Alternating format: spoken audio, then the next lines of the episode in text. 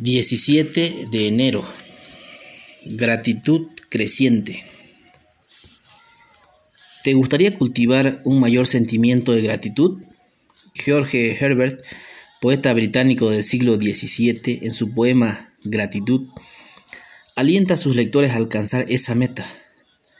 Tú, que me has dado tantas cosas, dame una más, un corazón agradecido. Herbert reconocía que lo único que necesitaba para ser agradecido era simplemente tomar conciencia de las bendiciones que Dios ya le había dado. En Romanos 11:36, la Biblia declara que Jesucristo es la fuente de toda bendición, porque de Él y por Él y para Él son todas las cosas. Todas las cosas abarca tanto lo extravagante como lo netamente terrenal. Todo lo que recibimos procede directamente de nuestro Padre Celestial. Santiago 1.17. Y como resultado de su amor hacia nosotros.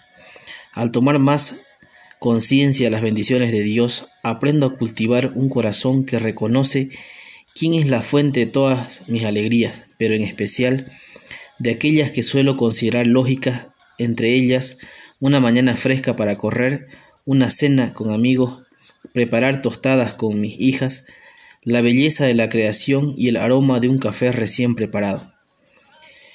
¿Qué son esas tantas cosas que Dios ya nos ha dado? Abrir nuestros ojos a esas bendiciones nos ayudará a desarrollar corazones agradecidos.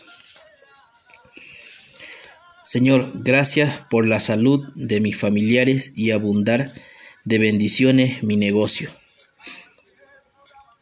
Que tengas un maravilloso día y recuerda cuando pienses en todo lo que es bueno, da gracias a Dios.